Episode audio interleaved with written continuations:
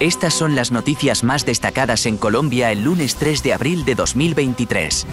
Las autoridades colombianas han elevado el nivel de amenaza para el volcán Nevado del Ruiz, ubicado en los Andes, debido al aumento de la actividad sísmica.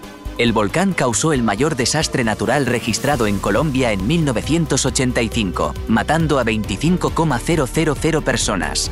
El presidente Gustavo Petro advirtió de un mayor riesgo de erupción y el Servicio Geológico emitió una alerta naranja, indicando que una erupción es probable en semanas o días.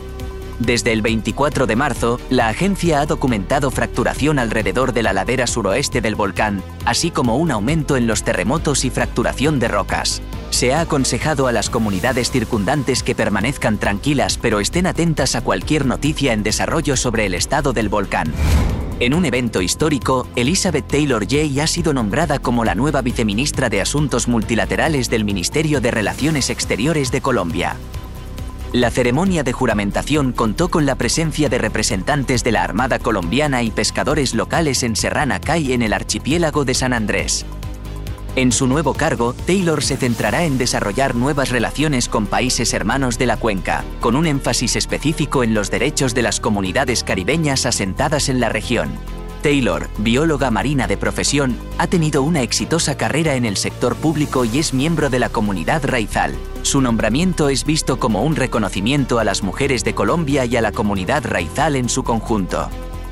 En la ceremonia, Taylor enfatizó su compromiso de promover una política exterior transformadora que contribuya al desarrollo sostenible y la paz total más allá de las fronteras de Colombia. Colombia ha introducido una nueva reforma fiscal, Ley 2277 de 2022, que afecta la tributación de los dividendos corporativos.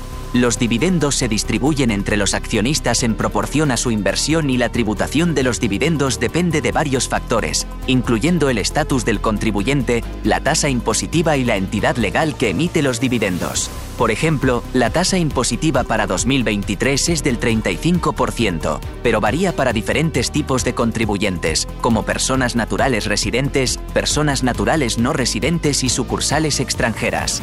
La tasa impositiva también puede ser revisada en función de los acuerdos de doble tributación con otros países. En el caso de una sucursal extranjera, la tasa impositiva es del 20%, pero solo para países sin acuerdo de doble tributación con Colombia.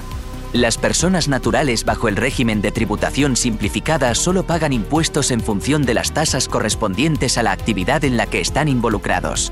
También se debe tener en cuenta la entidad legal que emite los dividendos, dependiendo de si es una empresa nacional que realiza mega inversiones, una empresa no cubierta por el régimen empresarial o una empresa nacional del régimen ordinario. Para obtener más noticias de última hora en Colombia, simplemente busque Auscast Colombia News Headlines en su aplicación de podcast favorito.